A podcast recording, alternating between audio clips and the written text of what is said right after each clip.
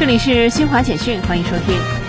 法国卫生部长维朗二十九号说，该国过去二十四小时新增新冠确诊病例超过二十万例，达到二十万八千例，为疫情爆发以来单日新增病例最高纪录。